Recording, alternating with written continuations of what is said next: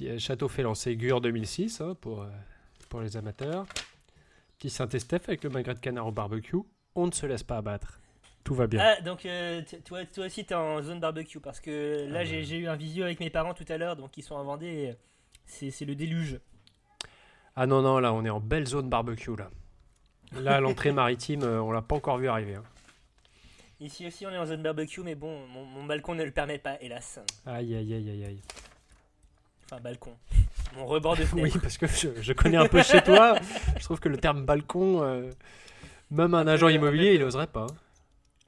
En tout cas, le son est bon, ça fait plaisir. Ouais, et c'est probablement le meilleur son depuis la création de ce podcast.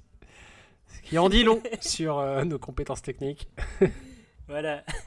Il faut qu'on soit séparés de plusieurs kilomètres pour que pour qu'on ait enfin un son correct. Ouais, ça fait plaisir. C'est chaud.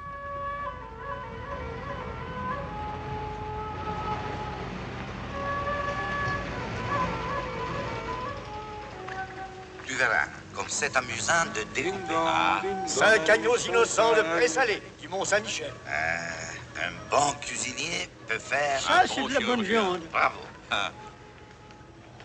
La fête commence. Bonjour ou bonsoir si vous nous écoutez le soir et bon appétit si vous êtes à table, vous êtes à l'écoute de la grosse bouffe. Ça va Bertrand, bien confiné? Ouais, ça va et toi Thomas? La pêche? Eh ben écoute, euh, oui, oui, on fait, on fait ce qu'on peut avec ce qu'on a. Euh, dis-moi donc, Bertrand, parce qu'on va pas perdre les bonnes habitudes malgré ce contexte socio et historique un peu particulier. Euh, qu'est-ce que c'est la grosse bouffe? Mais la grosse bouffe, c'est un podcast qui est bien à écouter, mon cher Thomas. Et c'est un podcast où on parle du bien boire et du bien manger. Et donc, en ce joli mois d'avril 2020 où tout le monde est enfermé en France, de quoi qu'on parle ce mois-ci? On va parler de cinéma, mon cher, mon cher Thomas, et bien sûr de la bouffe dans le cinéma. Et pourquoi on parle de ça?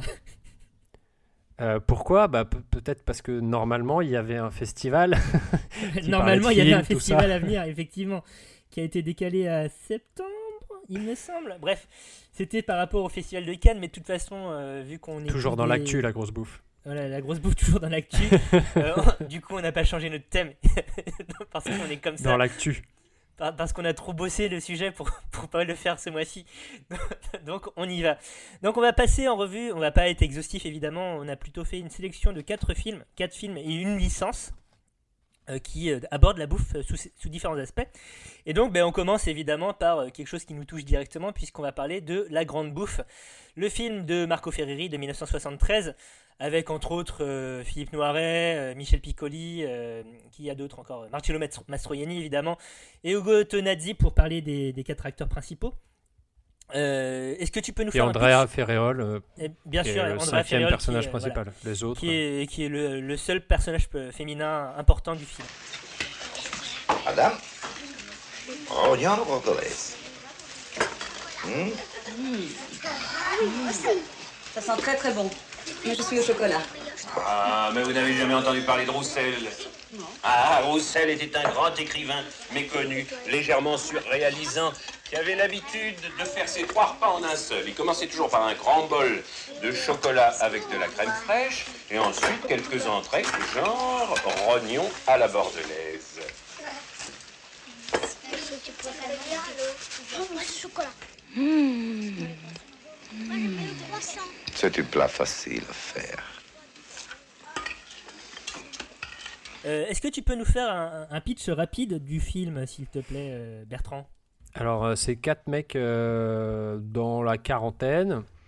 On est sur du bon cis blanc hétéro bourgeois, en gros, pour schématiser, et qui décide de s'enfermer dans une demeure bourgeoise et de, de, se suicider en mangeant le plus possible, et si possible des trucs raffinés. Si possible des trucs raffinés, car euh, Fauchon est euh, le partenaire minceur euh, et bouffe du film. tous les plats ont été réalisés par Fauchon, manifestement. Qu'est-ce que tu en as pensé? C'est le moment où je donne mon avis. J'ai trouvé que c'était... Oui, vas-y. J'ai trouvé que c'était un film assez pourri, très pénible à regarder. Euh, parce que bah, d'une, il ne se passe rien, on ne sait rien des personnages, on ne sait pas pourquoi ils font ça, on ne sait pas. Euh, voilà. Et après, il y a des trucs euh, qui ont été faits volontairement pour choquer. la présence de, prostituées qui n'apportent pas grand chose à l'histoire. Et le, seul personnage féminin qui, bien sûr, est d'accord, rentre dans leur trip, on ne sait pas pourquoi, euh, et, euh, et qui n'a pas vraiment de personnalité, qui sait pas, et à la fin on ne sait pas ce qu'elle devient. Enfin, moi je, voilà, c'était sans doute très choquant à l'époque. Aujourd'hui, ça beau, c'est beaucoup moins choquant et assez vain, je trouve, comme film. C'est deux heures et quart que tu aurais passé autrement si t'avais si t'avais su. C'est ça que tu Ouais, alors je, je m'attendais déjà à ce type un peu de cinéma, parce que ce cinéma choquant des années 70, euh, c'est souvent assez relou. Euh, mais euh, mais c'était pire que ce que je croyais. Et je me bien. suis dit, mais pourquoi notre podcast s'appelle comme ça? Mais parce que au moins c'est un, un nom qui marque. Euh, et de- Oui, du, oui, du non. coup, enfin, parce que c'est quand même un, un- un film qui parle de nourriture, hein, enfin qui parle où la nourriture est très présente. Euh, Qu'est-ce que tu as pensé justement de cette représentation de de la nourriture dans un cadre d'hyperphagie, de, de suicide euh, bah, par, l'alimentaire? Bah Après, là, je trouve qu'on rentre dans le truc intéressant, c'est que euh, euh, euh, les mecs sont là pour se suicider. Alors, on, on le sait pas tout de suite au début. hein. On, comprend qu'il va se passer un truc, mais on sait pas trop quoi. Et dès qu'ils arrivent, ils se mettent à bouffer. Et puis, ce qui crée un peu le malaise, euh, c'est que ils bouffent en permanence et ils bouffent un Mm, peu mm. n'importe quoi. Au début, on se dit bon, ils se font un trip euh, en mode de, de fin gastronome. Il y en a un, je sais plus, un personnage qui dit qu'ils font, qu'ils vont à un séminaire de gastronomie. C'est Noiret qui dit ça effectivement, ouais. Voilà, où ils font ça euh, quelques jours par an avec des copains. Là, tu te dis, bon, c'est un trip, mais pourquoi pas? Et puis, ils se mettent à vraiment faire des, des- recettes compliquées, élaborées, des trucs fins. Ils font venir tout un tas de bouffe euh, hyper fine euh, avec des produits. Tu te dis, bon, bah, ils se font un trip de fin gourmet.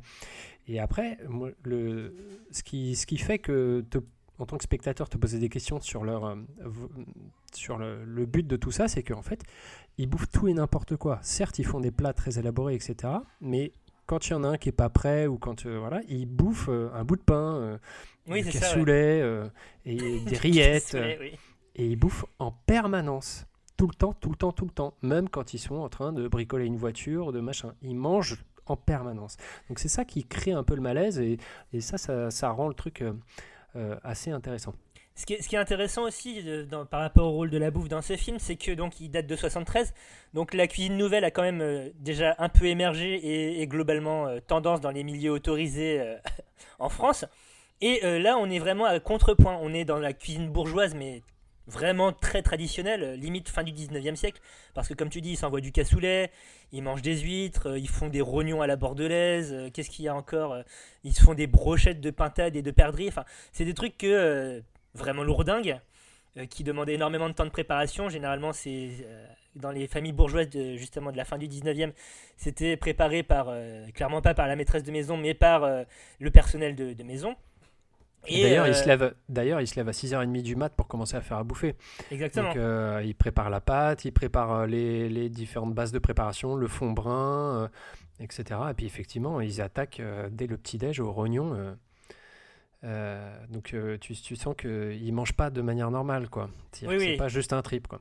Mais, Non, c'est pas- et, c'est et surtout, et c'est surtout à base de viande. Donc, euh, ça, ça symbolise sûrement aussi le côté bourgeois du truc, c'est-à-dire qu'ils mangent quasiment que de la viande. Oui, très- t'as peu ou pas de poissons. À un moment, ils pêchent des carpes, mais on les voit jamais préparés. Ils mangent des huîtres. Bon, voilà. Mais euh, oui, c'est- viandard à fond. Et en fait, je pense, enfin, ça, c'est mon interprétation, je pense que ce côté viandard, euh, c'était euh, pour. et ce côté cuisine très traditionnelle, très bourgeoise, c'était justement pour souligner d'une certaine façon la fin d'une bourgeoisie, la déliquescence d'une bourgeoisie telle qu'on pouvait se l'imaginer après 68. Euh, et euh, le fait que ces euh, quatre vieux, enfin quatre vieux, non, quatre hommes entre deux âges se suicident par la bouffe, par la bouffe bourgeoise qui définit leur statut, ça signifie aussi d'une certaine manière la mort de cette bourgeoisie. Enfin, je sais pas si j'intellectualise trop le truc, mais euh, c'est comme ça Non, que je le je- vois. Moi, je pense qu'il y a de ça, et puis il y a aussi le parallèle avec euh, le côté orgiaque du truc, parce qu'ils font venir des prostituées, parce que, pour citer Marcello Mastroianni, euh, on va pas faire que bouffer, on va baiser aussi, quoi, en gros. Euh, et, euh, pour euh, bah, le côté chair, quoi, je pense qu'il y a aussi euh, ce, ce parallèle-là, euh, le péché de chair, euh, à la fois dans la viande et, euh, Et la femme, c'est aussi euh, une chair. euh, Enfin, je sais pas. je- Le corps de la femme est une vanité, dit euh, Piccoli, il me semble, à un moment, effectivement. Et euh, pour euh, en finir sur ce film qui était pénible à voir, pour toi et un peu pour moi aussi, parce que je l'avais déjà vu avant, mais le revoir, ben, je comprends pourquoi j'en avais pas gardé énormément de souvenirs. C'est donc, tu, tu soulignes le fait que c'était orgiaque, et donc moi, à un moment, ça m'a fait penser à du SAD, car euh, à une époque, j'étais edgy, et donc j'ai lu euh, Les 120 jours de Sodome. Et euh, donc dedans, t'as as quatre mecs, pareil, qui s'enferment pour euh, vivre euh, de manière encore plus décadente, hein, puisqu'ils vont euh, euh, bouffer, euh, violer, torturer euh, des gens. Et t'as un personnage, euh, il me semble que c'est un personnage féminin qui, euh, à la base, est supposé être une victime du, de leur jeu pervers et qui, en fait, devient au fur et à mesure euh, complice de leur jeu. Un petit peu comme le personnage d'Andrea, justement, dans, dans le film. Je sais pas si t'as quelque chose à ajouter sur ce film. Ah bah euh, non, ne le regardez pas parce que vraiment c'est vraiment désagréable. Après bon, si vous aimez Noiret jeune, ça peut être intéressant. Mais c'est et, et Marcello euh, Mastroianni, euh, bon, il a il, campe le rôle d'un connard. euh, ça- en plus, ça le rend crispant quoi. Enfin bref. Mais il est très beau, cela dit.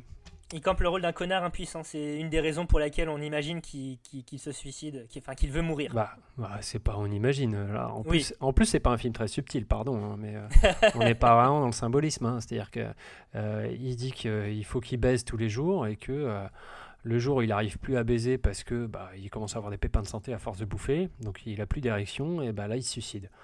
Super, merci. Vraiment dans vraiment dans la finesse quoi. Donc ce qu'on retient, c'est. euh, on, on regarde pour voir Noiret un peu plus jeune, on regarde pour voir Mastroianni qui est, euh, qui est très beau effectivement dans le film.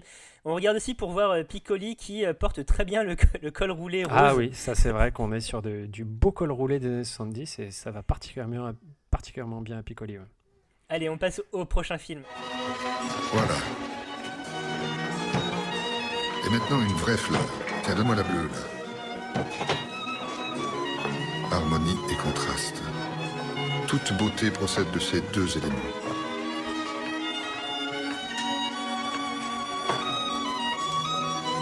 Tu vois, Colin Peu d'objets sont beaux ou laids en eux-mêmes. Savoir cela, c'est la base du métier d'artiste. Et donc ce prochain film, ce nouveau film, c'est Vatel. Vatel, film euh, d'époque, euh, film de 2000 euh, de, Joro- de Roland Joffé, donc un réalisateur britannique, mais euh, il me semble que le film a été financé aussi par la France, donc euh, voilà. Un film avec Gérard Depardieu, Mathieu Mann, Tim Ross, donc c'est pas de la merde. Ariel Dombal aussi dans le rôle de la princesse Oui. de Condé, oui, qui, qui fait de l'opéra.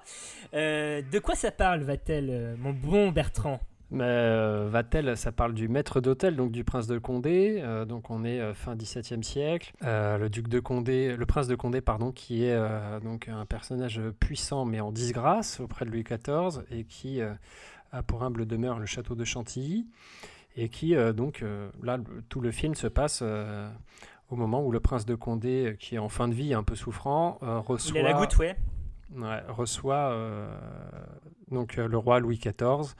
Et euh, en gros, l'enjeu du film, c'est euh, il faut vraiment bien recevoir Louis XIV pour que euh, Condé rentre, en, faveur auprès du roi et puisse ensuite refaire fortune parce qu'il est au bord de la faillite. Et donc évidemment une façon de rentrer, donc de rentrer dans les bonnes grâces, dans la bonne réception, grâce à une bonne réception au château de Chantilly, ça repose sur le maître d'hôtel, euh, qui est évidemment Vatel, le personnage euh, éponyme du film. Euh, Qu'est-ce que toi tu savais de Vatel avant, avant le film? Est-ce que tu savais qui c'était? Je pense que oui, mais qu'est-ce que tu savais de lui? Bah oui, bah, après je savais que c'était donc un maître d'hôtel vraiment prestigieux, qui avait marqué son époque par le, le faste de ses réceptions, qu'il avait, qu'il était assez inventif et surtout que euh, et surtout ce qui est, euh, ce qui, pourquoi il est vraiment resté dans les mémoires, c'est parce qu'il s'est suicidé. Euh, ce qui se passe donc à, à la fin du film parce que euh, parce que les poissons étaient arrivés en retard. Voilà, il y a un fournisseur qui lui a fait défaut et du coup du coup du coup voilà, Voilà. c'est son honneur qui est en jeu et ça fout tout par terre son truc et du coup il se suicide. Voilà, c'est un, homme un homme qui est mort du burn-out en quelque sorte. Même s'il y a beaucoup euh, beaucoup d'autres théories sur les raisons de son suicide, notamment des, raisons religieuses, des raisons euh, aussi sentimentales, qui sont sous-entendues très très rapidement dans le film. Le film est pas super, je trouve, hein, euh, mais il a le mérite de mettre en scène justement de, faire une belle démonstration de ce que pouvait être une réception du temps de, Louis XIV et surtout de, la mise en scène de la nourriture, tout simplement. Bah, c'est sûr que bon, l'histoire d'amour avec Uma Thurman, euh, on n'y croit pas une seconde. mais, euh, mais après, euh, ouais, le, le, le côté. moi, c'est surtout ce qui m'a impressionné, c'est que tu, tu te rends pas compte à quel point le, le maître d'hôtel en fait est aussi en charge de, de la scénographie, du spectacle, de la danse, Exactement. de la musique, de tout ça. Moi, dans ma tête, Vatel, c'était juste un très bon cuisinier, mais j'avais pas en tête tout le côté. Euh, euh, le Intendance, logistique. bah, le côté euh, maître des plaisirs en fait. Oui, exactement, c'est ça. Vatel, donc c'est un vrai personnage historique qui a vraiment existé. Et surtout, ce qu'il faut savoir, c'est qu'avant d'être euh, euh, au service du prince de Condé, euh, il était au service de Fouquet. Et donc, euh, le prince de Condé et Fouquet, c'est deux personnes euh, qui euh, euh, ont été, euh, qui sont tombées en disgrâce vis-à-vis de, Louis XIV. Euh, le prince de Condé, parce qu'il a participé à la Fronde, donc la révolte euh, des nobles, euh, à l'époque où Louis XIV était enfant et qui a vraiment traumatisé le roi euh, jusque très tard dans sa vie. Et donc il a eu beaucoup de ressentiments vis-à-vis des, des- gens qui étaient contre lui à ce moment-là. Et Fouquet, qui était son ministre des Finances, et qui, euh, ben, parce qu'il a organisé justement une fête un petit peu trop fastueuse, a mis la puce à l'oreille à Colbert et aussi euh, à Louis XIV, comme quoi ben, ils ont compris que le gars détournait des sous euh, de l'impôt pour son propre bien et au château de Volvicomte, il me semble. Et donc Vatel a été au service de ces deux personnes. Donc ça, ça lui met la, pression encore plus, je pense. Enfin, si tu rentres dans, la psychologie du personnage, évidemment, t'es pas serein de recevoir un mec qui ne voit pas bien les deux personnes euh, que tu as servi euh, principalement. Ouais, puis en plus, enfin, tu as déjà provoqué la chute de ton premier maître, en fait, quelque part. Oui, oui. Donc c'est vrai que certaine euh, façon, oui. là, il faut faire bien aussi, mais tu as toujours un peu le côté euh, putain, qu'est-ce qu'il va penser euh. Donc euh, c'est pour ça que d'ailleurs que le prince de Condé dans le film lui dit euh, votre tâche est de, euh, de montrer que nous courbons la tête et, et qu'on plie le genou. C'est Ouais. vraiment, on, on donne tout ce qu'on peut au roi, mais dans la soumission la plus totale. Si- Oui, on marche droit, hein, ouais, ça, ça rigole pas. Euh, non, ce qui est, euh, après, ce qui est rigolo, c'est que de, de, de voir Depardieu en train de, euh, de, de touiller une sauce, euh, de rectifier un assaisonnement en passant, tu vois. Enfin, c'est trop bien, ça lui va trop bien à Depardieu. C'est très très les pubs euh, Barilla à l'époque où il était, où il était Ah, dedans, ouais. ah, mais Le mec complètement. qui tu vois, papillonne de, de plat en plat, etc. Ouais, ouais, puis en plus, euh, qui défend euh, le- la veuve et l'orphelin, le mec bien, droit et tout. Enfin, c'est Oui, assez, oui, oui, assez rigolo à voir. Euh, après, dans, vraiment, quand on rentre dans la bouffe, ce qui est, c'est dans, dans ce film-là, tu comprends, tu vois un peu à quel point la bouffe, c'est vraiment une démonstration de pouvoir, parce que c'est ça l'idée, c'est de richesse et de pouvoir. Donc, on veut se mettre en quatre pour satisfaire au mieux le roi, et donc pour ça, on sert. Euh, on sert ce qui se fait de mieux. Donc, euh, on voit, il y a plusieurs scènes de chocolat, donc qui était un Oui. mets euh, hyper raffiné, hyper luxueux, parce que bien sûr, hein, le cacao, ça pousse pas à Chantilly. hein. Et c'est aphrodisiaque aussi, attention. Et voilà, donc d'où l'idée de quand, quand le roi veut se, veut se faire Uma Thurman, euh, bah, il, il va prendre un chocolat dans sa chambre.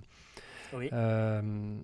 Et puis, donc il y a, il y a beaucoup de chocolat. Après, il y a beaucoup de sucre. C'est-à-dire que euh, y a plusieurs euh, histoires de, de séduction. Et donc, euh, à un moment, Depardieu, pour séduire Uma Thurman, il fait des, des- des fausses fleurs en sucre. En sucre tiré, ouais. Ouais, en sucre tiré, en, su- en- en su- sucre soufflé. Enfin, il fait des, des magnifiques trompe-l'œil. tout en sucre. Donc là aussi, c'est pareil. Le sucre, il sort pas de la cuisse à Jupiter. hein. Donc, euh, Donc, On, on- on euh, l'attendait pas cette expression, mais elle est sortie, ça fait plaisir. Donc euh, c'est là aussi c'est un enjeu de pouvoir et de, de richesse. Euh, Et, surtout, ce qui est intéressant, enfin, t'as as, d'autres trucs intéressants. Tu, tu vois notamment la, la vie, ben, les coulisses en fait. Euh, Vatel, il n'était pas tout seul à Mhm. cuisiner, bien, bien au contraire, il y avait eu littéralement une armée de, de, de serviteurs euh, pour organiser tout le bazar. Tu as aussi une logistique euh, invraisemblable avec des fournisseurs qui, sont locaux et qui ont des intérêts dans, dans- dans- à ce que la réception se passe bien, évi- évidemment, pour, puisqu'ils vont être payés mieux euh, si euh, le prince de Condé euh, re- re-rentre dans les grâces du roi. Donc tu as toute cette mécanique intéressante où ben, finalement, à partir d'un individu, quelque chose d'assez minime, d'assez petit finalement, tu, tu- tu as des enjeux littéralement internationaux puisque à l'époque, si Louis XIV rend visite au Grand Condé, c'est parce qu'il est en conflit avec euh, la Hollande et qu'il a besoin du soutien euh, militaire et logistique que peut apporter euh, justement le prince de Condé. Donc tout, le destin de- entre guillemets de l'Europe, en tout cas une page de l'histoire de l'Europe, repose littéralement sur un cuisinier, ce qui est, assez amusant et ce qui est plus ou moins sous-entendu et romancé évidemment dans le film ici. Et oui, et donc c'est. Enfin, moi, ce qui m'a, ce qui t'as raison sur le fait que ce qui m'impressionne, euh, c'est, euh, alors, outre l'enjeu politique, c'est euh, l'armée, l'armée qui cuisine pour lui, de voir les, les, chariots entiers qui arrivent, plein de légumes, de trucs. Enfin, c'est, euh, tu, tu penses pas à ça, mais effectivement, quand tu as trois jours de réception, tu as intérêt à avoir beaucoup, beaucoup de marchandises qui rentrent, quoi. Et, euh, Et surtout à une époque où t'as pas de réfrigération, euh, à une époque où les biens sont périssables et donc c'est compliqué, c'est compliqué, c'est très bah, compliqué. c'est c'est pour ça que en fait, le, le coup de la, de, de la marée qui arrive pas, c'était encore une fois pour, pour en mettre plein les yeux au roi. Ben, en fait, euh, Vatel, il a décidé de servir des, des poissons de, de mer. euh, du turbo notamment, ouais. À Chantilly, donc on n'est pas près de la mer. On sert du Euh, poisson d'ailleurs parce que c'est vendredi, donc c'est jour maigre. Euh, Ouais. Et on est, on est encore en, en pleine catholique zone à l'époque. hein. Et non, mais en fait, ce qui se faisait à l'époque, c'est que de servir des poissons de rivière. Et ça, c'était hyper facile parce qu'on les pêchait, mais on les mettait vivants dans des viviers et on les tuait au dernier moment. Donc, on était sûr de les avoir. Donc, en fait, le, faire, le fait de venir, faire venir des poissons de mer, c'était encore une fois. euh, on a les moyens de faire venir frais du poisson de, de loin. Quoi. Donc, euh, le côté on fait venir de loin, c'est encore euh, un enjeu de, de richesse. Ouais. C'était euh, aussi euh, du, du show-off. C'était, complètement du show-off. euh, euh, de toute façon, Louis XIV, c'était pas le dernier à faire du show-off euh, sur sa table. hein. On en a déjà parlé, il me semble, dans des épisodes précédents, notamment quand il faisait littéralement du hors-saison. Euh, Enfin, le mec, il arrivait à servir des petits pois en, en mars euh, à sa table et ça, ça en foutait vraiment plein les yeux euh, Et- auprès de la, de la cour et des visiteurs. Et d'ailleurs, on voit pas mal aussi d'oranges, enfin d'agrumes dans les fruits frais qui sont servis. Oui, il, y a, il y a aussi oui. beaucoup d'agrumes. Et euh, ce qui me fait penser, là j'y repense, dans le film à un moment on voit une cabane de jardinier où tu as euh, Mhm. des, euh, des, euh, des outils et des euh, instruments qui étaient utilisés justement dans, dans le potager euh, de Versailles à l'époque, notamment des espèces de grosses cloches en verre qui étaient utilisées pour euh, euh, faire des sortes de mini-serres pour les melons pour qu'ils mûrissent plus vite. Et donc c'est Mhm. amusant de retrouver ça aussi dans, dans, dans la cabane du jardinier de, de Chantilly. J'imagine que c'est... euh, euh, le, le département décoration du, du film qui, euh, qui, qui a ajouté ça pour un petit peu plus de pertinence historique. Bah, on n'est pas hyper spécialiste, mais ça a l'air en tout cas bien documenté. Quoi. Oui, bah déjà le fait que ça a été tourné au, au château de Chantilly, ça, ça joue pas mal. Euh, château de Chantilly que je vous invite à, à- à visiter si vous faites un tour en Picardie, euh, un- euh, quand on sera déconfiné évidemment, Euh, parce que bah, euh, c'est joli et euh, t'as as, de chouettes tableaux qui sont exposés à l'intérieur en plus. Et les jardins sont assez superbes. Et avant de conclure sur euh, Vatel, euh, il y a quand même la scène où Vatel invente la Ah crème chantilly. Et oui, évidemment, parce que euh, évidemment. une invention de Vatel au château de Chantilly, bien sûr. Et, euh, et là, il fait ça vite fait, euh, ça, clac. Enfin bref. Bon, la la vérité... Depardieu qui goûte des pâtes, quoi. la Depardieu qui goûte des pâtes pour orner la moutie. Euh, mais la vérité, c'est que euh, la crème chantilly, en tout cas la crème fouettée sucrée vanillée, elle existe depuis au moins un siècle. Donc euh, elle a été certainement popularisée au château de Chantilly. Je ne sais pas si c'est Vatel qui l'a vraiment popularisée. La légende voudrait que ce soit lui. Mais euh, rendons à César ce qui appartient aux Italiens. Ce sont des Italiens qui auraient inventé la, la crème fouettée comme ça, les premiers. Font chier ces Italiens. Euh, ouais, mais ils sont Ils nous aussi. cassent nos mythes nationaux.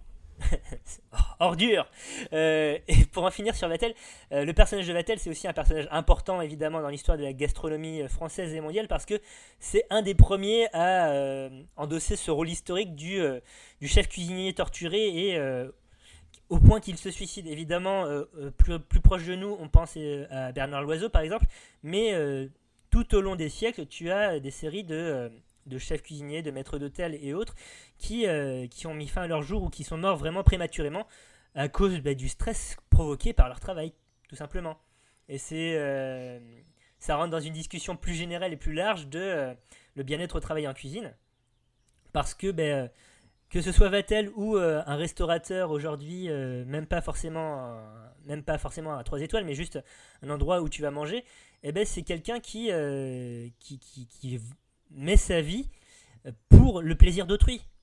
Euh, donc euh, on n'est pas on n'est pas Louis XIV, on n'est pas le Grand Condé, mais on, on est des clients, on a une attente en fait quand on est au restaurant, et c'est une attente légitime. Mais des fois, les... en cuisine, le personnel se met vraiment beaucoup la pression et c'est pas bon pour la santé du tout, ça. C'est pas bon pour la santé. Donc il y a une discussion à avoir aujourd'hui. Elle est déjà en cours, mais il faut qu'elle continue sur euh, la santé psychologique, tout simplement, euh, des personnels de restauration, donc euh, que ce soit en cuisine ou en salle aussi, évidemment. Voilà, c'était ma petite parenthèse. donc on, on va, on, on a bien parlé bouffe. On, on boirait pas un truc là, euh, Bertrand? Ah bah, Oui. il fait soif, mon petit Thomas.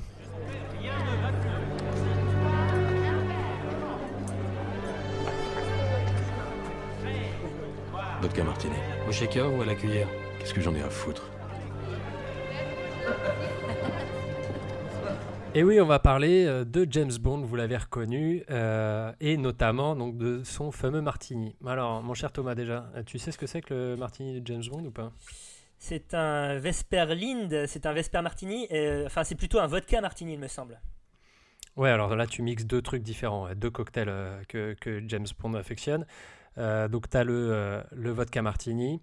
Alors, il n'est pas toujours vodka. Bon, déjà, déjà un martini, qu'est-ce que c'est? Normalement, c'est du gin et un petit peu de ce qu'on appelle donc de vermouth dry. Donc, Du euh, martini blanc, hein, c'est pour, pour Alors non, non, non. Non, non, n'est non. pas ça? Non, non, Ah. c'est pas du martini blanc, c'est du martini dry. Si, on, si c'est du martini. Non, non, mais euh, non, le, non, le, le vermouth, vous pouvez utiliser du martini blanc pour remplacer Non. le vermouth. Puisque... Non, c'est pas, c'est pas un Non. vermouth le martini blanc. Ah, j'ignorais, j'ignorais. Si, si, c'est un vermouth, mais c'est juste que dans la famille des vermouths, tu as des vermouths sucrés, donc le martini blanc, le martini rouge par exemple, mais tu as aussi les martinis secs, dry, qui ne sont Les pas sucrés, et c'est vraiment, et c'est écrit, euh, c'est écrit dry dessus quoi. Là, il y a pas, tu peux pas, tu peux pas te tromper. Donc, comme, comme dans, dans le genre, il y a quoi? Prat, est-ce que ça rentre dans, dans, dans cette catégorie? Euh, il me semble, alors, euh, fa- faudrait que je regarde, faudrait que je vérifie, mais il me semble que le noyer prat c'est typiquement un type de vermouth dry. Peut-être que je dis une bêtise, vous me corrigerez les auditeurs, mais en tout cas, euh, c'est euh, donc les vermouths c'est des, vins macérés avec des plantes, etc. avec avec un petit peu d'alcool aussi, des liqueurs. C'est en général des recettes secrètes, machin, des macérations quoi. Et à, à base de vin. Mais en tout cas, c'est pas du tout euh, le, le vermouth que tu rajoutes dans le martini, dans le cocktail martini, c'est un vermouth dry. Cela dit, dans euh, plusieurs films, surtout au début, James Bond parle de medium dry martini. Donc Ah ah. là, et voilà. Donc du coup, ça n'a pas de référence au sucre. C'est juste que quand tu commandes un martini et que tu veux te la jouer, tu, tu peux le, le demander extra dry, dry ou medium dry.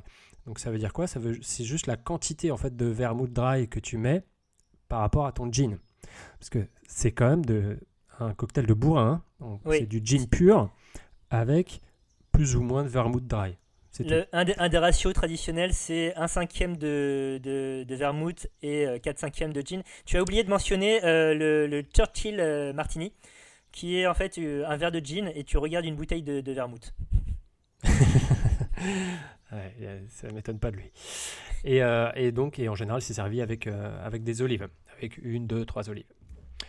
Euh, donc, James Bond, ensuite, lui, souvent, il commande donc soit des medium dry martini, ensuite, il, des, il précise vodka martini. Donc, vodka martini, c'est juste que, bah, en fait, c'est pas du gin, c'est de la vodka. C'est de la vodka avec du. Voilà. Il a Donc, besoin C'est de quelque la vodka quasiment pure avec. voilà. voilà. Bah, sur, en fait, c'est pas, c'est au même degré d'alcool, mais c'est juste que c'est plus neutre en goût. Ouais. Euh, et enfin, il dit au shaker et pas à la cuillère, donc en Ah anglais shaken, not stirred. Et, euh, et donc là, euh, en fait, c'est problématique. Qu'ils disent ça, c'est problématique. Pourquoi? Parce que. mais non, mais parce qu'en fait, le fait de shaker, donc ça dilue énormément ton cocktail. Oui. Euh, et c'est tout l'intérêt justement de le touiller, de le mettre à la cuillère. C'est justement, tu mets beaucoup de glace, mais juste tu, tu, tu mélanges et tu dilues pas. Euh, Et sur- surtout, alors- traditionnellement, en mixologie, quand tu composes des cocktails uniquement à base d'alcool fort, tu, tu, tu auras tendance à les touiller, effectivement, pour provoquer moins de dilution. Bah oui, et puis le fait de shaker, en plus, donc ça, ça abîme le, le- les, les glaçons. Donc en plus, c'est. Enfin, donc forcément, ça, quand il y a, il y a des gens qui disent, mais euh, que- en fait, James Bond, il buvait euh, une espèce de. De, de, de trucs très très aqueux, euh, Ouais, et très absolument dégueulasse quoi. Donc en fait, son, son cocktail, c'est de la vodka diluée avec, euh, avec un peu de vermouth. Ce qui est, c'est quand même pas ouf. Donc il y a, y a ce, ce côté-là. Ensuite, euh, tu euh, évoquais le Vesper. Donc le Vesper, ça c'est un autre cocktail donc, qu'il invente en hommage à sa compagne euh, du, du moment qui s'appelle Vesper. Les compagnes de, de James Bond durent très, très rarement longtemps de toute façon. hein. Là, ce qui est intéressant dans le cocktail qu'il invente, c'est que euh, donc il donne la recette au barman. Et euh, dans le film Casino Royale avec Daniel Craig, euh, il donne en fait la recette. Il dit trois mesures de Gordon, une mesure de quina non, une mesure de vodka, une demi-mesure de quina et puis un zeste de, un zeste de citron. Et après, ce qui est chouette, c'est que, euh, enfin, moi, ce que je trouve chouette, c'est qu'en fait, il reprend mot pour mot la recette du bouquin. Et c'est pas spécialement un placement de produit de Gordon ou de Lillet, parce que, bien sûr, et je vais, je vais y revenir, James Bond, c'est le pro du placement de produit. Euh, là, c'est vraiment juste la recette originale du, livre. Euh, donc, donc il y a ce cocktail-là, et ensuite, James Bond, qu'est-ce qu'il aime à part boire des alcools forts et des cocktails? Qu'est-ce qu'il qu'est-ce qu'il boit? Du, du, ch- du champ Mais oui, du champagne. Et c'est là où le placement Parce produit est anglais. beau. Exactement. Eh ben, c'est surtout ça, effectivement. hein. Le, le fait que James Bond aime autant le champagne, c'est qu'il est anglais et que l'Angleterre représente un énorme marché pour nos amis champenois. Euh, donc James Bond, il boit beaucoup de champagne, il boit, euh, il varie un peu les marques. Alors dans les bouquins, c'est assez éclectique, il boit un petit peu de tout. Tétinger revient pas mal, Dom Pérignon revient pas mal, mais il boit aussi du Clicquot, il boit enfin des, des grandes maisons de champagne. Euh, dans les films, euh, c'est un peu plus complexe dans le sens où bah, là, le placement de produit est arrivé. Donc au début, dans les premiers films, il boit du Dom Pérignon, il fait des remarques sur les millésimes. Ah, 55, c'est pas un super millésime, je, je préfère le 53, etc. Enfin bref, il fait toujours des petites remarques un peu snob, un peu je me la raconte comme ça. Mhm. Et euh, et il y a même une scène où d'ailleurs il boit un, un, sherry euh, donc dans le bureau de M. Et euh, il dit en buvant le sherry à M, mais c'est quoi C'est du 51 ça, ce sherry M le regarde en, M le regarde en disant non mais mec, il n'y a pas de millésime sur les sherry. Et après Bond il dit non mais je parlais pas du millésime, je parlais de l'année de base qui a servi pour le mélange Solera de ce sherry. Et quand je disais 51, c'est 1851, bien sûr. Euh, voilà. Donc, euh, bref, c'est ce genre le mec euh, qui doit être assez odieux à avoir chez soi. Oui, je me souviens aussi dans On, On ne vit que deux fois. Donc, qui se passe au Japon, à un moment, il boit du saké dans, dans un avion et il dit Ah, Oui. j'aime beaucoup le saké, surtout quand C'est il est dans un servi train. à, tr- à 37 degrés 2 comme ici. Qui Et fait alors, ça Qui est es-tu, rigolo, mec pour, pour préparer, j'ai revu la scène en VO. Et en fait, en VO, il donne, euh, j'ai pas noté le truc exact, mais il donne le en degré Fahrenheit et il y a aussi une virgule en Fahrenheit. Genre 98,4 ou un truc comme ça. Donc, ok, c'est un mec très pédant euh, qu'on n'aimerait pas avoir à, à sa table euh, Ah pour faut- partager une bonne bouteille. Faut pas l'inviter, hein, il est chiant. Donc ouais, donc euh, le, le champagne. Alors, tu connais la marque préférée de de James Bond? La première Alors qui là- vient à l'esprit? Je sais pas, Moët Non, bon bah non. Non. Perdu. C'est quoi, quoi? Non, mais, Il est de notoriété publique. en fait, non, c'est Bollinger le, le champagne Bollinger, de James Bond. Et en fait, la légende veut que que euh, dans euh, Bon baiser de Russie, euh, James Bond se sert du champagne pour empoisonner, un- empoisonner une meuf, ou alors c'est les méchants qui se servent du champagne, d'une bouteille de tétinger pour empoisonner une meuf. Enfin, je sais plus qui empoisonne avec une bouteille de tétinger. Tétinger a, moyennement aimé. Euh, tu et, m'étonnes.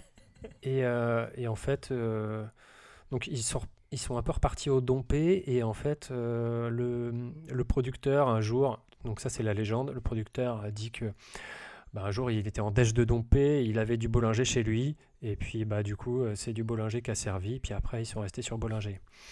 Alors Euh, n'oublions pas que le producteur c'est a un nom très très grosse bouffe compatible puisque c'est la famille Brocoli. Voilà, c'était ma la petite parenthèse. Donc oui, la légende aussi dit qu'il n'y a pas euh, d'accord euh, d'argent euh, sur le placement de Bollinger euh, dans les films de James Bond, que c'est ce qu'on appelle un gentleman agreement, et que euh, c'est juste que, parce qu'ils aiment bien, ils s'apprécient entre eux, et euh, voilà, c'est un échange de bons procédés, ce qui est probablement faux. hein. Euh, c'était peut-être... euh, admettons que c'était un hasard au début. Euh, en tout cas, aujourd'hui, il y a- il y, a des telles campagnes euh, en jeu euh, de la part euh, de, de Bollinger euh, qui font des éditions limitées de James Bond, euh, qui sortent des Ouais. coffrets, des machins, que c'est pas possible que ça soit euh, juste euh, comme ça. Donc, euh, est-ce que, voilà. t'as- est-ce que- est-ce que à ta connaissance, il y a eu des accords similaires avec euh, d'autres alcooliers, notamment du gin ou, euh, Alors, des- du des- de gin, la je, vodka? je crois pas, mais de la vodka, oui. Euh, alors, de tout temps, euh, James Bond aime les vodkas euh, donc d'Europe de l'Est et russe, ce qui est Mhm. pas débile, tu vois, en soi, parce que bah il a quand même dans sa carrière fréquenté ces pays-là, donc ça serait pas débile de, penser qu'il aime bien ça. Enfin, qu'il y a pris goût à ces occasions. Ensuite, il y a de nombreux plans sur de la vodka Smirnoff, et après, euh, dans des films plus récents, on l'a vu boire aussi de la Finlandia, et plus récemment, ça fait 2-3 films qu'il boit de la Belvedere. Euh, D'accord. Donc, euh, Belvedere, qui est une, donc une vodka euh, polonaise. Ok. Parce que, alors, dans ce cas, plus récemment, moi, je l'ai surtout vu boire beaucoup de Heineken. Alors oui. Ce, euh, qui, ce qui est assez surprenant venant de James Bond, mais pourquoi pas C'est un homme du peuple, peut-être aussi. Alors, James. Bond boit quand même euh, des trucs euh, relativement pourris. Euh, Il y a même un film où il boit euh, de la Sol, Solstinaya, putain, j'ai oublié le nom de la marque de vodka, mais qui n'est pas une marque de vodka très très très très très très classe. Ouais.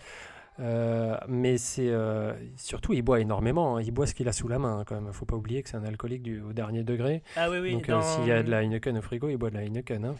T'as une blague là-dessus dans Demain ne meurt jamais, je crois, ou meurt un autre jour, je sais plus lequel, où il est repêché euh, à, Hong Kong après avoir passé euh, plusieurs années dans une prison nord-coréenne, donc où il y avait pourtant pas beaucoup d'alcool, je pense. Et euh, t'as Q qui fait une blague Ah oui, on a fait une biopsie du foie, pas de doute, c'est lui. Voilà. Ouais, mais euh, donc, donc il est vraiment très très alcoolique. Et ensuite, il boit un petit peu de vin rouge. C'est assez rare en fait les placements de produits pour le vin rouge, mais on voit euh, un placement de produit assez flagrant dans Casino Royale justement, la fameuse scène où euh, justement euh, c'était le placement de trop où il parle de la montre Omega là. où Eva Green lui fait remarquer que vraiment elle est belle cette montre. Euh, en fait, ils sont en train de boire du Château Angélus, donc il y a un premier grand cru classé A de, de Saint-Émilion. Et là, la, la bouteille, elle est l'étiquette pile en face de la caméra, on peut pas se tromper. hein. Donc euh, c'est assez rare pour être souligné ce placement de produit, même si dans d'autres dans d'autres films, dans euh, euh, dans un autre film, on voit aussi une bouteille de cheval blanc, et dans Les Diamants sont éternels, on voit une bouteille de, de mouton Rothschild. Ouais. Mais de façon beaucoup plus fugace. hein. Euh, et donc pour revenir sur Heineken, ouais, c'est, euh, ils sont la bière officielle depuis euh, Demain ne meurt jamais. Et on la retrouve dans officielle. Skyfall. Non mais et on la retrouve dans Skyfall et dans Spectre. Bah ouais, c'est la bière officielle. Enfin, tu, tu, c'est-à-dire que c'est des contrats qui se négocient vraiment très très cher. Et puis, euh, et bien sûr que euh, que euh, du coup, euh, c'est, enfin ça, ça, ça coûte un pognon ou de ouf. hein, de, bah oui, oui, oui. J'imagine bien. donc, euh, donc voilà, donc euh, James Bond, alcoolique, le pro déplacement de produits, et ensuite euh, qui boit des cocktails pas si ouf. Et il y a beaucoup de. j'ai lu des interviews de, de barman qui en peuvent plus des gens qui disent au shaker et pas à la cuillère. Donc Et- voilà, si vous- une fois qu'on sera déconfiné et donc euh, quand euh, les- l'industrie du service et de la restauration aura rouvert, euh, ne faites plus ça, s'il vous plaît. C'est ça. Merci pour eux. C'est pas facile, c'est pas facile pour eux en ce moment. Ça sera encore moins facile si vous faites ce genre de commande. Bah, Voilà. Surtout qu'ils se disent, mais pourquoi il veut gâcher mon cocktail en fait? Voilà, c'est ça. Exactement. Euh, je te propose, bon, on a un petit peu voyagé avec euh, avec euh, notre ami euh, Bond James Bond, mais euh, je te propose qu'on parte encore un peu plus loin avec Vas-y. le prochain film.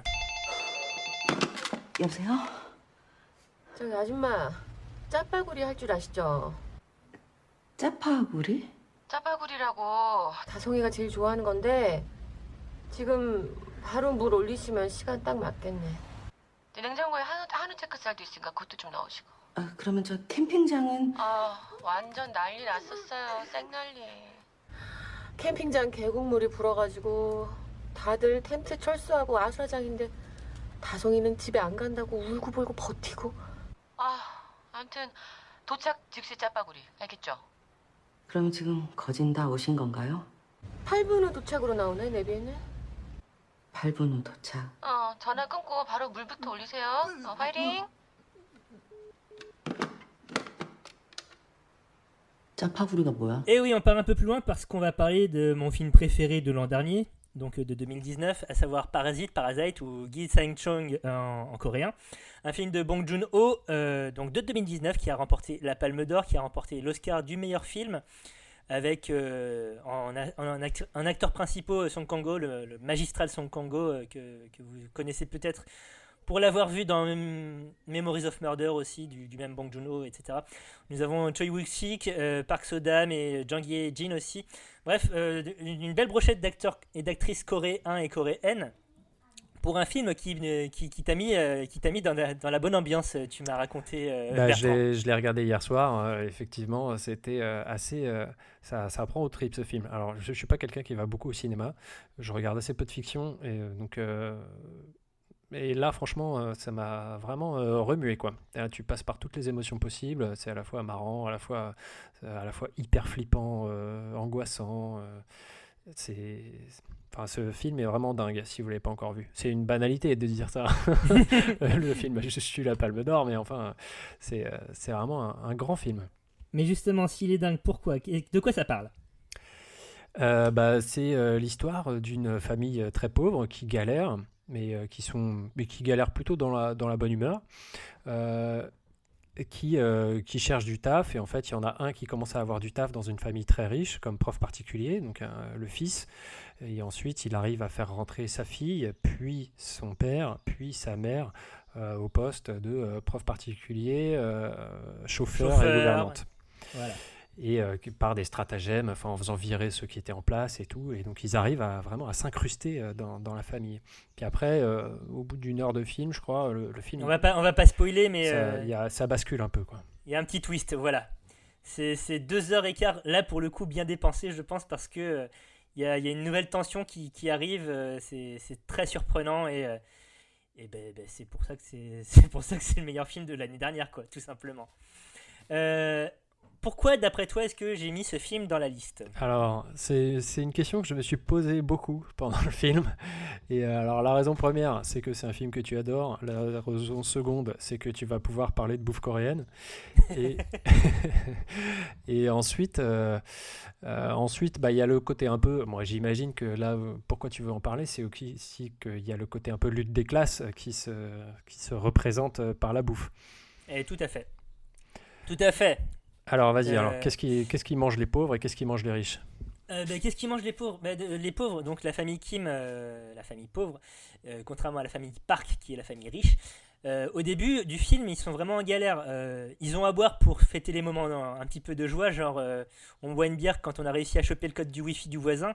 Donc, c'est la Ou bière en canette. euh, Voilà, c'est de la- c'est une 50 centilitres en canette euh, contre un que. On, a quatre canettes quand même. Chacun a sa canette, mais euh, hmm. C'est pas c'est pas ta, ton, ta punk euh, IPA euh, que, que, que t'as payé euh, Comment tu 3 sais balles, 3 ou 4 euros ta bouteille. Donc euh, on, on boit, on boit de la bière, on mange du. euh, à un moment, on voit le père manger un morceau de pain rassis, de pain de parce que bah, il a la dalle et euh, qu'ils ont pas mieux, tout simplement. Donc c'est c'est pas facile, facile. Et au fur et à mesure de leur ascension sociale, entre guillemets, hein, de leur ascension sociale un peu, un peu factice, on, on va, on va les voir améliorer un petit peu leur ordinaire. Au début, on, enfin, au début de, cette réussite, on, va les voir euh, se rendre dans, des cantines, euh, dans des cantines de, de conducteurs de taxi où ils vont euh, pouvoir se faire des, petites bouffes un, petit peu plus sympas. Et puis, euh, au pinacle de leur réussite, ils se font carrément un barbecue à la maison, ce qui est assez rare finalement en Corée, puisque le barbecue c'est quelque chose que tu manges en restaurant. Euh, parce que euh, ben, déjà il faut le matos et ensuite euh, la viande ça coûte cher et c'est plus pratique euh, d'avoir ça, de consommer ça dans un endroit qui peut euh, acheter de la viande en gros, donc dans un restaurant. Donc euh, tu, tu, tu, tu vois leur ascension sociale et en parallèle bah, tu vois euh, le luxe indécent dans lequel vit euh, la famille Park qui se fait dégoûter avec des fruits frais. Il faut savoir qu'en Corée comme au Japon, les fruits frais sont un luxe. Et là, c'est quelque chose qui est consommé quotidiennement par les riches. Tu les vois, à un moment, tu as une scène assez connue où donc la mère de la famille Kim, qui est devenue la gouvernante de la famille Park, j'espère que vous suivez, euh, on lui demande de préparer une sorte de plat de junk food qui est en fait la fusion de deux plats de, de, de deux sachets de nouilles séchées et de deux soupes de nouilles séchées. Sauf que la patronne, Madame Park, lui demande d'ajouter de l'aloyau grillé dedans, donc de la viande de luxe, hein, très clairement, euh, qui montre qu'ils vivent vraiment dans, deux univers différents parce que euh, si la gouvernante connaît euh, les, deux nouilles séchées, les deux marques de nouilles séchées de base, jamais ça lui serait venu à l'idée d'ajouter un morceau de steak qui, qui fonctionne très bien tout seul. Quoi. Donc c'est intéressant pour ça, cette, cette, représentation de la nourriture. Après, Bong Joon-ho, là, il rentre dans la lignée de plein d'autres réalisateurs et réalisatrices qui ont mis en scène la bouffe comme euh, marqueur social. Bon, ben déjà, dans, dans les films qu'on a cités, la bouffe a un rôle de marqueur social, parce que Vatel qui cuisine pour les puissants, bon, ben il n'y a pas plus clair. Hein. Et puis dans la grande bouffe, on a parlé aussi du rôle de la bourgeoisie, etc. Euh, je pense aussi notamment à Claude Chabrol, qui a quasiment systématiquement mis dans ses films des scènes de, de bouffe euh, pour justement souligner la tension, les rapports sociaux, euh, les relations à, table, ça on y reviendra euh, peut-être à la fin. Et puis comme, euh, comme symbole de la petite bourgeoisie. Exactement. les rôles incroyables de Jean-Yann dans, dans, le, boucher ou dans Que la bête meurt. cette scène dans que, la bête meurt où il, engueule sa femme à table avec, à, cause d'un gigot mal cuit, c'est terrible. C'est terrifiant en fait. Tu, tu, comprends toute la dégueulasserie du personnage rien que dans cette scène. Bref, et donc je disais tout ça parce qu'en fait Chabrol c'est une des inspirations de Bong Joon-ho. Donc euh, peut-être que d'une certaine manière euh, le cinéma français a euh, infiltré son cinéma à lui de cette manière. Ben, c'est rigolo ce que tu dis parce que là moi j'apprends des trucs hein. donc le film je l'ai vu hier soir moi j'ai pas j'ai pas les, les, référents culturels de, de, la société coréenne donc j'avais bien remarqué qu'ils arrêtaient pas de bouffer des fruits mais je savais pas que c'était un, un symbole de, de, richesse parce que les fruits frais, c'était pas évident à choper. quoi. Exactement. En fait, c'est c'est un symbole de richesse. Traditionnellement, c'est aussi, un, aussi quelque chose que tu offres pour que les gens se remettent d'une maladie. Tu vas leur offrir des pommes, des pêches, si tu es très riche, des melons. Enfin, du melon, un melon. parce que ben, c'est sucré. Enfin, c'est toujours dans, cette idée ancienne qui est présente un peu partout que c'est sucré, donc c'est bon pour toi. Euh, on en avait parlé un petit peu dans l'épisode sur le Moyen Âge, euh, mais avais, euh, le sucre était utilisé d'abord médicalement en Occident, par exemple. Donc c'est un petit peu dans cette idée-là. Et pour, pour, parler un peu alcool, parce que du coup j'ai été assez attentif à, ça, moi effectivement c'est la boisson de base du peuple, c'est la bière. Et ensuite, quand, une fois qu'ils sont bien installés euh, chez les riches et que les riches se barrent, premier réflexe, si on se saoule la gueule. Euh, on vide la cave. Au whisky. Non, et aussi du coup au spiritueux de luxe. Ouais, il y a du whisky, j'ai vu de la tequila aussi. Alors il y a un, peu, euh, un peu tous les, un peu tous les spiritueux, mais c'est c'est pas du vin de prune ou du vin de je sais pas quoi qui, qui boivent. C'est des spiritueux de luxe importés. Oui, tout à fait. Il euh, y a un alcool dont tu n'as pas parlé, peut-être parce que tu connais mal ou tu l'as pas vu, c'est le soju.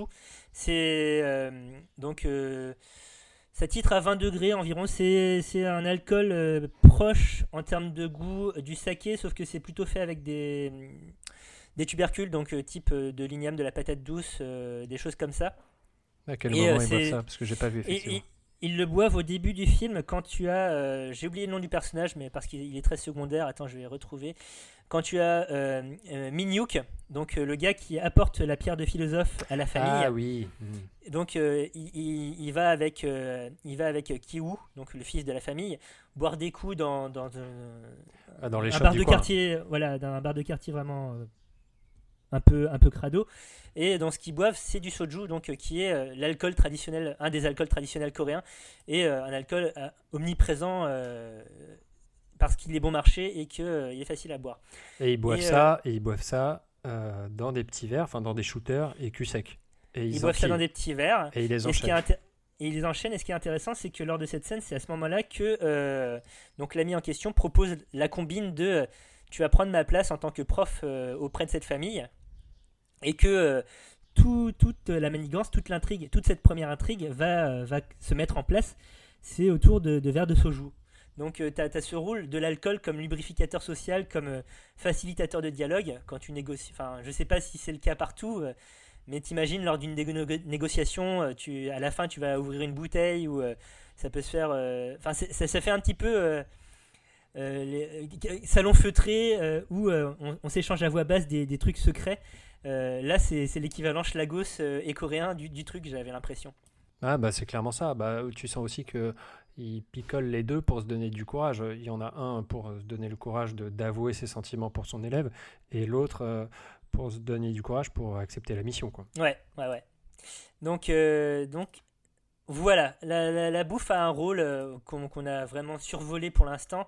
Euh, il y a- la bouffe a un rôle final aussi euh, assez oui, tragique. Oui, oui, bah, c'est- hyper symbolique aussi. euh, la fin, il se passe un truc avec de la bouffe. quoi. on n'en dira pas plus. Mais euh, voilà, si vous n'avez toujours pas vu ce film, euh, foncez parce que ben, c'est très très bien. Et, euh, et vous en découvrez. Enfin, si ça peut vous donner l'envie de- d'en savoir un peu plus sur la culture coréenne, ben, c'est encore mieux. Et à, la- à la fin, juste la, la maîtresse de maison a fait, euh, donc, organise une, une- une garden party et elle fait les courses Oui. avec son chauffeur. Et donc, il Oui. y a une scène enfin, aussi où elle va chez le poissonnier, chez le boucher, chez le caviste, etc. Et, et c'est rigolo parce que, enfin, alors c'est des trucs que je maîtrise mieux, mais c'est vrai que quand elle est chez le caviste, elle a une grande caisse en bois et elle remplit avec des vins. euh, et qui manifestement, enfin, je veux dire, le vin dans la société coréenne, c'est euh, bien sûr euh, un Bon, je, je connais pas bien, mais c'est Ah ben un- clairement un pas aussi marqueur répandu. social de ouf, oui, oui, oui, oui, oui, bien sûr. Et Les gens ne ouais. boivent pas du vin comme ça. Ouais. Et avec tous les accessoires, euh, la caisse bois, enfin c'est assez rigolo quoi. Il y a- il y a une bonne mise en scène. Le chauffeur, il est blasé. le chauffeur est blasé. On finit, on finit, on finit par, on, on finit. Je te propose que qu'on qu'on parte dans un endroit euh, qu'on qu'on va bientôt pouvoir retrouver, j'espère bientôt, à savoir la- le recevoir des amis. Tu as vu que personne n'a touché à la bûche? Vous vous êtes bourré de pistache. Une bûche pareille que j'ai fait faire? C'était pourtant une bonne idée, une bûche glacée en juin. Bah écoute Martine, c'est pas dramatique, euh, ça se garde. C'est toujours pareil, ça, il y a trop d'entrées. On a les yeux plus gros que le ventre, alors évidemment, on achète. euh, Après ceci, je vais faire cela, et puis ça se termine comme ça, qu'on n'a plus faim. Non, il y avait beaucoup trop de petites entrées. Oh, puis vous vous êtes bourré de pistache avant le dîner, hein, ça je vous ai prévenu mille fois. Je te l'ai dit Martine. Et donc euh, le dernier film qu'on va aborder euh, aujourd'hui, c'est Cuisine et dépendance. Cuisine et, Fendan- Cuisine et dépendance de Philippe Mille sur un scénario de Daniel Jaoui et Jean-Pierre Bacry. À la base, c'est une pièce de théâtre. C'est un film de 1992, sorti en 1993, parce que ça arrive. Un film avec donc Jaoui, Bacry, mais aussi Zabou Bretman, euh, Sam Carman et Jean-Pierre Daroussin. Qu'est-ce que c'est que ce film? Pourquoi est-ce que tu l'as mis dans la liste, euh, Bertrand? Bah, je l'ai mis dans la liste parce que euh, on est vraiment au, summum de ce que c'est que euh, la bouffe comme euh, enjeu de séduction. Donc là, c'est pas du, du pouvoir, c'est pas de la richesse, mais c'est euh, on veut on veut mettre à l'aise nos invités, on reçoit et, et donc il faut impérativement que le dîner, parce que c'est un dîner, soit Tout une réussite. On les met à l'aise, hein, oui. On les met bien à l'aise, les invités, là.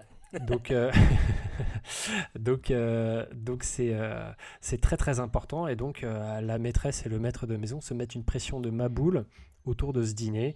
Et donc c'est tout l'enjeu du film hein, parce que c'est donc c'est l'adaptation d'une pièce de théâtre hein, comme Thomas l'a dit. Donc en fait tout se passe dans la cuisine qui est vraiment le- l'enjeu de enfin le lieu où tout se passe parce que le salon c'est un peu la scène et la cuisine c'est un peu la coulisse en fait et donc euh, les, les personnages ne disent vrai que dans la cuisine Euh, Ouais. dans le salon euh, on, on est Ils se policé, révèlent, quoi, euh, on ouais. machin et dans la cuisine c'est là où ils peuvent se lâcher et péter les plombs quoi Ce qui est intéressant dans ce film, c'est que tu as deux personnages qu'on ne voit jamais, qui est l'invité principal de, de ce dîner, qui est l'objet de beaucoup, beaucoup de discussions lors, de, lors du film, et aussi, euh, on ne voit jamais la, la petite amie du personnage de Jean-Pierre Daroussin. Mm. Euh, Ouais, parce qu'on on n'a pas raconté, mais effectivement, donc c'est Zabou Bretman qui croise par hasard un vieil ami qui euh, a réussi, qui est aujourd'hui une star de la télé, et, euh, et du coup, elle l'invite à dîner, et, et donc, comme c'est quelqu'un qui a réussi, qui est une star, c'est il faut impérativement le, le mettre à l'aise et, et le, le, le remercier, le récompenser quelque part de- d'avoir bien voulu venir, même Oui, s'il voilà, est arrivé ça. avec deux heures de retard. malgré le fait qu'il soit arrivé avec deux, deux heures de retard. Euh, Martine se met une pression. De son côté, Georges, qui est donc interprété par Jean-Pierre Bacry, qui est un ami euh, de la famille, euh, donc euh, qui squatte depuis deux mois et qui est lui aussi une ancienne acquaintance de, de ce personnage célèbre, mais lui il est extrêmement blasé et, et, manifestement c'est dans ce film-là que le personnage de Jean-Pierre Bacry, qui est le mec qui râle tout le temps et qui, qui est, euh, qui, est, qui est insupportable finalement, euh, émerge vraiment, à part, euh, manifestement. Ouais, c'est Avant, la, il la avait pas première vraiment fois cette image-là. que, ouais, que Bakri fait son, fait son bougonneur, euh, qui, qui est un personnage qui lui colle à la peau après pour tout le reste de sa carrière. ça m'énerve ça C'était magnifique, bravo. mais donc il le fait très bien, hein, n'en doutez pas. Mais après, ce qui est intéressant vraiment d'un point de vue bouffe, c'est que donc c'était bien sûr euh, l'enjeu pour la maîtresse de maison, parce qu'on est à fond dans la charge mentale. hein, Mhm. là, euh, Ah bah oui, oui, monsieur là, travaille euh, et elle, euh, elle s'occupe des enfants à la maison, et donc euh, tout repose, enfin le, succès ne dépend que d'elle, donc elle se Ouais. met une pression de dingue. Et, et donc, donc voilà, le choix du menu, euh, le fait de servir des pistaches à l'apéro, mais vous êtes bourré de pistaches, donc vous aurez plus faim après. Euh, le fait Est-ce que, est-ce que, fait, est-ce que euh, le haddock était trop salé? Voilà, donc elle dit à un moment qu'elle a choisi le haddock parce que c'est plus original que le saumon. Tout le monde fait du saumon, mais le haddock c'est super bon, c'est très savoureux, mais du coup c'était trop salé parce que le haddock c'est très salé. Et Exactement. il y a un moment où du coup il se dit des tas de choses horribles. Enfin, ils sont en train de, tu vois, de tous vider leur sac petit à petit. Et puis euh, il y a un moment Zabou qui dit, euh, qui coince Agnès Jaoui dans un coin, qui dit non mais vraiment, j'ai un truc hyper important à te demander euh, et je veux que tu me répondes très sincèrement. hein. Est-ce que c'était trop salé? Voilà. tu, vois, tu vois bien que c'était, euh, c'est, euh, un vrai enjeu pour elle. Et, euh, et puis après, le, le dessert, la bûche glacée. Mais pourtant, la bûche glacée en juin, c'était une super je idée. c'est ça, mais oui. Ça, ça, ça m'a tué. Enfin, il y a beaucoup, beaucoup de scènes qui, qui m'ont tué. Il y a beaucoup de scènes aussi. Il y a des scènes qui mettent mal à l'aise, hein, euh, bizarrement. Ah ouais, Mais, euh, il y a- il y, a beaucoup de scènes qui m'ont tué. Il y a... enfin, bref, on va pas, on va pas refaire le film, ça, on en parlera hors antenne. Euh, Mais, mais- mais- alors, outre le fait que bien sûr les dialogues sont très bien écrits, euh, tu, tu vois bien que le, le choix du menu c'était une vraie pression pour la maîtresse de maison.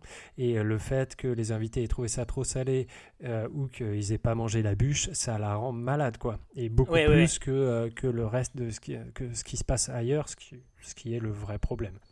Oui, bah, Enfin, pas beaucoup plus, qui- parce que- Oui, un couple qui part un peu à la dérive, un autre couple qui part aussi à la dérive, un mec qui euh, est là depuis trop longtemps et qui euh, fout pas grand chose, enfin, un, frère qui est joueur aussi. Enfin, il y a, beaucoup de choses euh, qui, qui font que, et ce dîner, c'est vraiment la goutte d'eau euh, qui, qui fait imploser Zabou Bretman, euh, incroyable dans ce rôle, effectivement. En, en termes de, de boisson, euh, donc euh, ça, euh, ça boit du champagne à l'apéritif. Donc tu vois que c'est un truc qui Ouais. sort. on, on voit que déjà c'est la femme qui s'occupe de la bouffe et le mec qui s'occupe de la boisson. Et ensuite, euh, le mec est amateur de vin manifestement parce qu'il a une cave à vin. euh, Oui, on la voit de temps en temps dans il a une dans cave à vin type euh, armoire, euh, enfin thermo-réfrigéré, enfin je sais pas comment ça s'appelle. Mais ce qui est assez rare dans les années 90 quand même. Donc c'est quand même Ouais. quelque chose. tu vois qu'il y a mis le prix. En plus, elle est très grande, sa cave à vin. Et ensuite, donc, donc bon amateur de vin et donc il sort de champagne pour l'apéritif. Euh, donc euh, vraiment le côté, on réserve le champagne aux autres de marque et ensuite euh, on y va avec le vin. Et à la fin, quand la soirée part vraiment en cacahuète euh, et que tout le monde n'en peut plus de cette soirée, euh, bah, ils sortent la bouteille de Niol sans étiquette euh, et ils se bourrent la gueule dans la cuisine parce qu'ils en peuvent plus quoi. Ouais, ouais, ouais. Ils, se... ils se mettent tous à fumer. Ap- Après, c'est intéressant. Donc, euh, euh, c'est intéressant dans la mise en scène de la cuisine en soirée. Parce que la cuisine, euh, bon, pas forcément que en dîner, hein, mais la, la cuisine, c'est toujours aussi un endroit où il se passe mille trucs. Euh, tu, Mm. tu fais une soirée, il y a beau, il y a beau l'ambiance a beau être dans, dans le salon, tu auras toujours des gens dans la cuisine pour euh, fumer à la fenêtre ou euh, Toujours pour, la euh, contre-soirée dans la cuisine, voilà, toujours. Chercher, chercher les bières. Et c'est souvent là aussi que se passent les trucs parce que dans le salon, ben, euh, soit tout le monde s'observe et euh, donc on, est dans, une discussion très mesurée, soit il y a de la musique et tout ça, et donc tu peux pas euh, faire des confidences trop parce que tu es obligé de gueuler pour couvrir le son de la musique. Donc la cuisine, c'est euh, vraiment un lieu de cristallisation euh, sociale dans, ce contexte de réception, de soirée. pas forcément mondaine, hein, de soirée en général. Et, là, c'est, monté en épingle évidemment, mais c'est bien rendu aussi dans ce film. Bah, c'est euh, c'est vraiment le côté, euh, c'est le seul endroit où on peut parler vrai en fait, où on peut être Ouais. soi-même, on peut être sincère, parce que euh, le reste c'est euh, c'est de la représentation justement. Oui, c'est de la mise en scène, exactement. Mm. Et j'aime bien aussi le fait que ce soit extrêmement années 90 score, hein, parce que bon, le, saumon, tout le monde en fait. Oui, dans les années 90, effectivement, euh, la cuisine très, très, aux couleurs des, des, de ces Ah, années-là. là, surtout les costumes, c'est magnifique. Et oui, les costumes, les costumes. La robe de Zabou, elle est, La robe de Zabou, la, petite. La petite- le petit bouc de, de Daroussin aussi. Les pattes de Daroussin, euh, le- le- la veste de costume de d'Agnès Jaoui, euh, enfin avec euh, trop voilà. large, enfin c'est c'est vraiment euh, années 90 à fond, donc c'est vrai que c'est c'est assez magique. Et puis la saveur des dialogues, quoi. C'était Oui.